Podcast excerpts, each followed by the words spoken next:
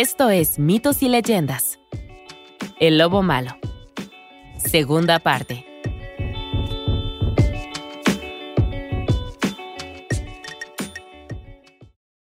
Tras una larga noche en los calabozos, Iván fue conducido ante el zar Dolmat, el cual se ablandó un poco al saber que Iván era un príncipe e hijo de otro zar. Si al menos hubieras venido a mí primero, podría haberte dado el pájaro. Se lamentó el zar Dolmat. Era una pena porque ahora necesitaría algo a cambio para olvidar la vergonzosa afrenta. Si Iván tenía éxito, el zar no solo se olvidaría de esta pequeña incursión en el castillo, sino que le daría a Iván el pájaro como muestra de amistad. La alternativa era sombría. Solo unos pocos guardias y el zar sabían de la existencia de Iván en el castillo, y el muchacho podría vivir sus días como un prisionero anónimo en el calabozo. Por supuesto, nada de eso tiene que ocurrir, se burló el zar. Lo que el zar Dolman deseaba a cambio era lo siguiente. En el trigésimo reino había otro zar llamado Afron cuyo padre había prometido a Dolmant un maravilloso caballo de crines doradas. Sin embargo, no había cumplido y se negó a dárselo. Si Iván lo recuperaba por cualquier medio y lo traía de vuelta, entonces podría tener tanto su libertad como al pájaro. Bueno, ¿tenemos un trato?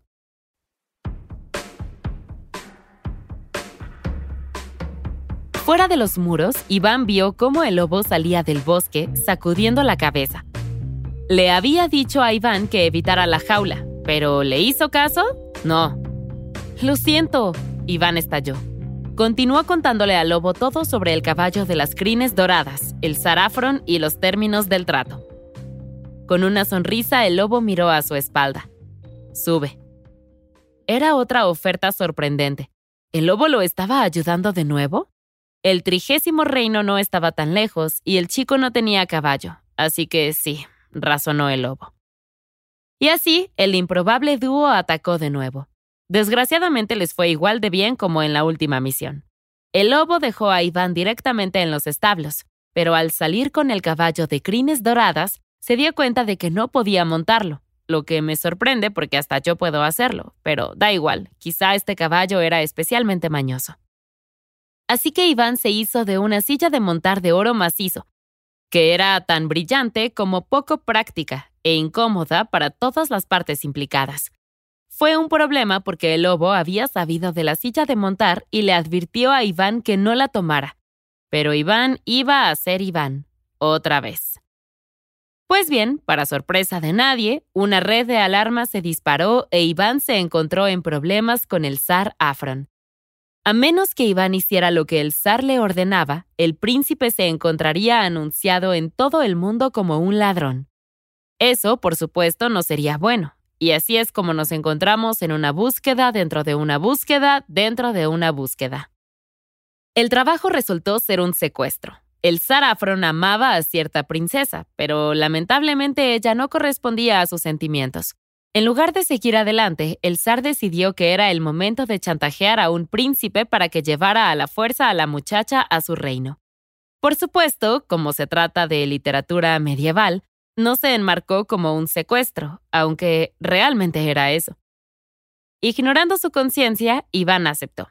Él y el lobo volvieron a repetir su rutina de te lo dije, bueno ya está bien. Y luego se pusieron en camino para completar su próxima búsqueda. Una vez más corrieron hasta el próximo reino, pero esta vez cuando el lobo se detuvo fuera de un jardín amurallado, se enfrentó a Iván y se lo dijo directamente. Ya tenían muchas misiones, así que el lobo se iba a encargar de esta. ¿De acuerdo? En poco tiempo el lobo de gran tamaño escaló el muro. En cuestión de minutos, los gritos y gruñidos salieron del castillo, y pronto el lobo y la princesa volvieron a saltar el muro. La princesa gritaba y lloraba mientras Iván intentaba acariciar su espalda mientras se posaban sobre el lobo. Lo siento, fue todo lo que pudo decir, sabiendo que no era suficiente. La princesa Helen miró con odio a Iván. Empezó a decirle al chico sus verdades cuando el lobo se echó a andar. Hicieron lo que pudieron para sujetarse. El viaje había durado solo un par de horas, pero con un jinete más, el lobo se había ralentizado. Un poco, lo suficiente como para que el trío tuviera que detenerse para pasar la noche. Iván encendió una fogata y los tres se acomodaron alrededor de la luz danzante. En más de una ocasión, Iván había ayudado a Helen a no caerse, pero eso no compensaba el haberla secuestrado, lo sabía. Tampoco era el momento adecuado, pero no podía evitar sentir un brillo especial en su interior cada vez que la miraba a la cara. Ella era hipnotizante. Y, ¿sabes qué? No se podía negar. Iván la amaba. Sí, ya. Fue una realización que dejó al chico en conflicto. No quería ser tachado de ladrón, pero tampoco quería entregar a esta joven al zar a quien ya había rechazado. La pareja se puso a hablar, y en esas pocas horas alrededor del fuego, Helen e Iván aprendieron que disfrutaban mucho de la compañía del otro. El lobo pudo ver lo que ocurría y se aseguró de ralentizar su paso lo suficiente al día siguiente para que tuvieran que acampar una segunda noche. Durante todo el día, los jóvenes de la realeza habían hablado mientras cabalgaban y seguían despiertos hasta la noche, perdidos en la conversación. Era algo hermoso de observar, y el lobo lo hizo, haciendo guardia en el borde de los árboles. Al tercer día, Helen admitió que también sentía un cálido resplandor interior. Iván no era en absoluto quien ella había pensado que era. La pareja derramó una lágrima y cabalgó un rato en silencio. Ninguno de los dos quería que Helen fuera entregada al Afron. Más que eso, ninguno quería estar sin el otro, y punto. Por fin, el lobo habló. Esto es lo que haré por ti, dijo.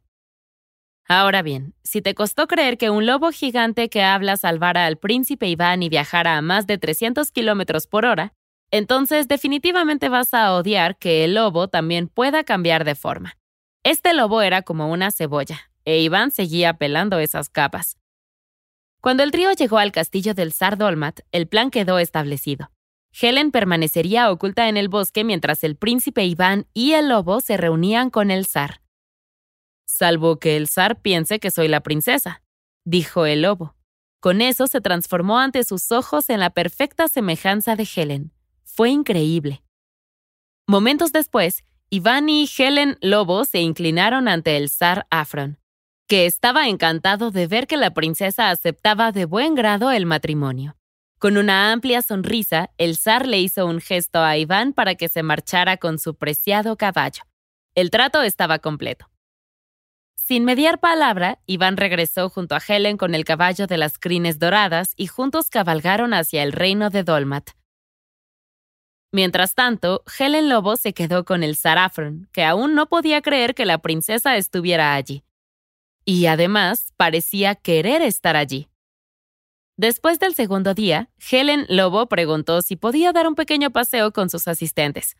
Al zar le agradó que ella se acomodara y accedió. Helen podía hacer lo que quisiera, ya sabes, excepto irse. Definitivamente no podía irse. Bueno, lo que pasa con los lobos que cambian de forma es que pueden cambiar de forma en el momento oportuno. Así que en medio del jardín, el lobo se transformó de nuevo en su verdadera forma, rompió su vestido, escaló la pared y se alejó en el crepúsculo. Y lo mismo ocurrió con el siguiente zar, porque Iván quiso quedarse con el caballo y el pájaro de fuego. El lobo se convirtió en el caballo de las crines doradas, y para cuando alguien se dio cuenta, el trío estaba de nuevo lo suficientemente lejos como para escapar. Por fin, el lobo, Helen e Iván se encontraban en el mismo bosque donde Iván conoció al lobo. El viaje de vuelta había sido mucho más largo, con el caballo real a cuestas y el jinete adicional, y el pájaro del tamaño de un pavo real en una jaula. Mientras viajaban por el estrecho sendero, Iván lo ignoró por completo. El lobo, sin embargo, no. Los restos que quedaban a un lado del sendero casi habían desaparecido, ya que habían permanecido allí durante semanas. Los huesos del primer caballo de Iván habían sido limpiados por las bestias del bosque hasta el punto de que casi no se podía reconocer. Pero el lobo se detuvo. Por mucho que lo intentara, no podía dejar de mirar los restos. Iván y Helen desmontaron y se acercaron al lobo. Cualquier obligación que tuviera con el príncipe estaba ahora cumplida, y algo más. Iván y el lobo se miraron, comunicándose ambos sin palabras. Gracias, dijo finalmente el príncipe. Luego, con un movimiento de cabeza, el lobo se alejó entre los árboles. Después de eso, el bosque no parecía tan amenazante. Iván y Helen tardaron cuatro días enteros en salir, pero se alegraron del tiempo extra que pasaron juntos. Por fin pasaron por delante de la piedra con las tres opciones y las advertencias, e Iván contó todo sobre el día en que la encontró por primera vez y la noche en que conoció al lobo. La pareja viajó un poco más y luego acampó para pasar la noche, Estaban a menos de dos días de la tierra natal de Iván, donde se casarían.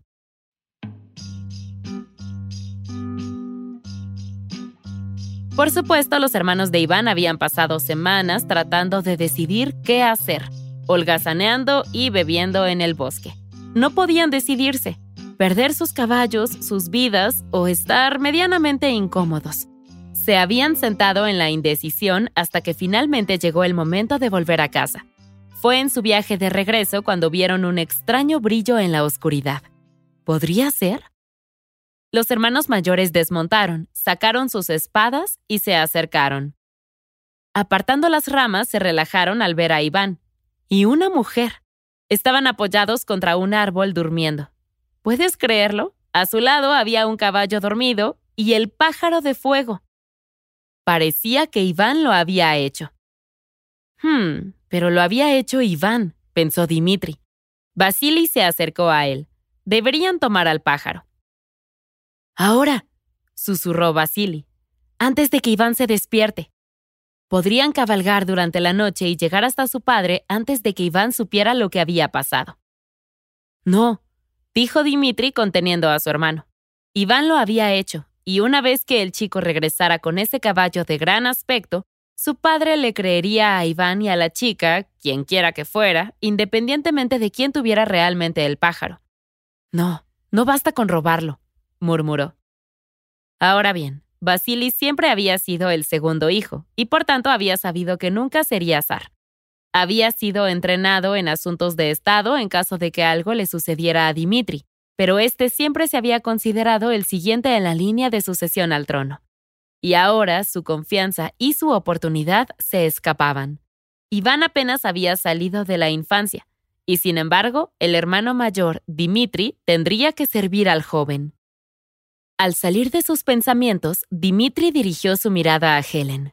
Era hermosa. Con calma, Dimitri se acercó a donde dormía Iván, tomó la espada que aún tenía el joven en la mano y la clavó profundamente en el estómago de su hermano, ningún hombre le robaría su derecho de nacimiento. Los ojos de Iván se abrieron justo a tiempo para ver y registrar la cuchilla que se abría paso desde el estómago hasta los pulmones y el corazón. En los últimos momentos de pánico antes de que el muchacho perdiera el conocimiento, el príncipe Iván lanzó a su hermano una mirada confusa y dolorosa. Dimitri solo sonrió, se encogió de hombros y levantó a la dormida Helen por la muñeca. Era demasiado bonita para mancharse con la sangre de Iván, dijo el hermano. Lo último que vio fue a sus hermanos empezando a discutir sobre quién se quedaba con el pájaro de fuego, el caballo y Helen. Entonces, desplomado contra un árbol, a solo un día de su casa y del fin de su búsqueda, el príncipe Iván murió.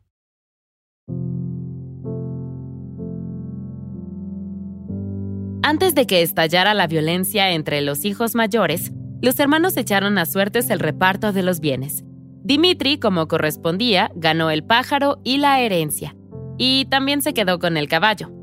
Vasily se casó con Helen y no parecieron molestarle sus muchas objeciones. Le recordaron a la princesa lo lejos que estaba de casa, que Dimitri era el príncipe heredero y la ley, no habría escapatoria, así que la muchacha debía aceptar su nueva vida. Con eso, el nuevo trío se fue. Helen, llena de tristeza, y los hermanos ni siquiera miraron a su hermano, cuyo cadáver habían dejado apoyado contra un árbol. En menos de un día llegaron al Sarvislav.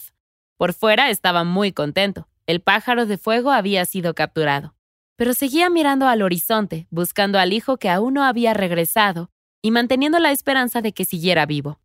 Los hermanos se encogieron de hombros. Aseguraron que no lo habían visto en todo el tiempo que llevaban en el bosque. Fue agridulce, pero el zar sabía lo que había que hacer. Dimitri fue nombrado heredero y Vasily y Helen se comprometieron oficialmente. Y así terminó la historia del príncipe Iván y el lobo gris. Es broma. Si hemos aprendido algo es que no se puede retener a un Iván en el folclore. Verás, el lobo seguía ahí fuera. Había estado merodeando por el oscuro bosque buscando su próxima víctima y comida cuando captó un extraño olor. Era preocupante. Definitivamente era Iván, pero había otro olor. Sus ojos se abrieron de par en par y salió disparado. En unas pocas horas estaba de pie junto al cuerpo en descomposición de Iván. Tenía un aspecto horrible, pero aún había tiempo. Obligó a unos pájaros a traerle el agua de la vida porque, ¿por qué no? Oh, y también el agua de la muerte, desde un lugar al que solo un pájaro podía acceder. El lobo esperó cuatro días hasta que éste finalmente regresó. Como habrás adivinado, el agua de la vida podía devolver la vida a las personas.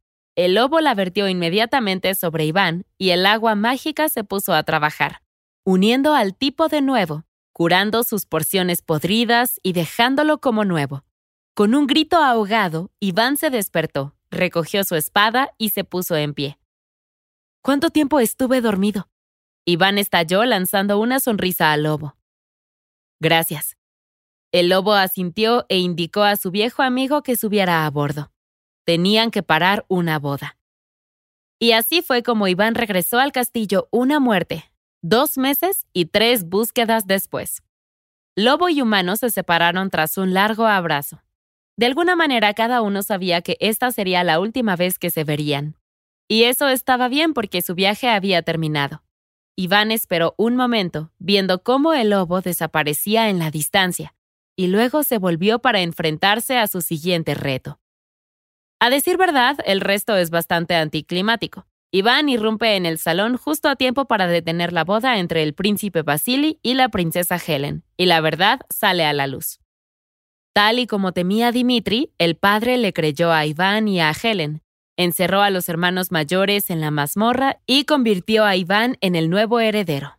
Y bueno, el resto pasó a ser historia.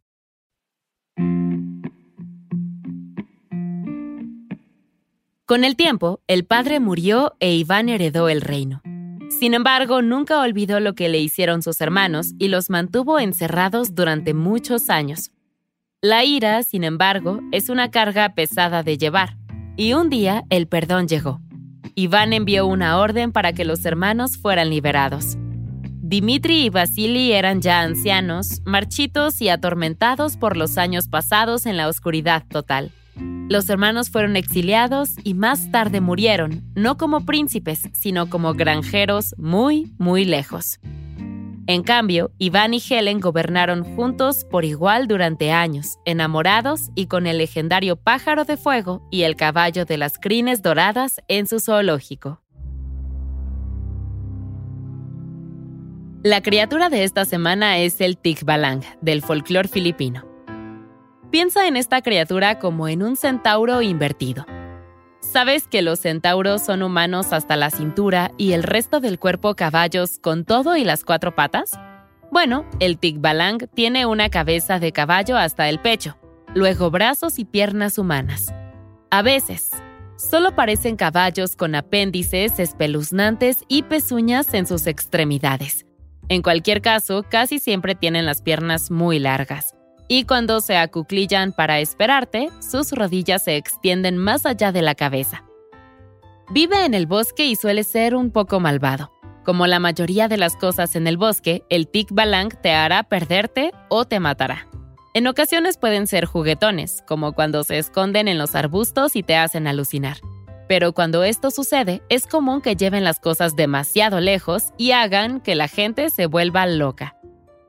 ¿Qué es eso de que te están esperando? Se sabe que el tic balang se sienta en el bosque fumando un puro, esperándote. Cuando te acercas, sale de las sombras con ojos rojos brillantes y te empuja al suelo. Y no te dejará levantarte. Te volverá a tirar al suelo mientras se sacude y se ríe con una risita infantil. Es muy espeluznante.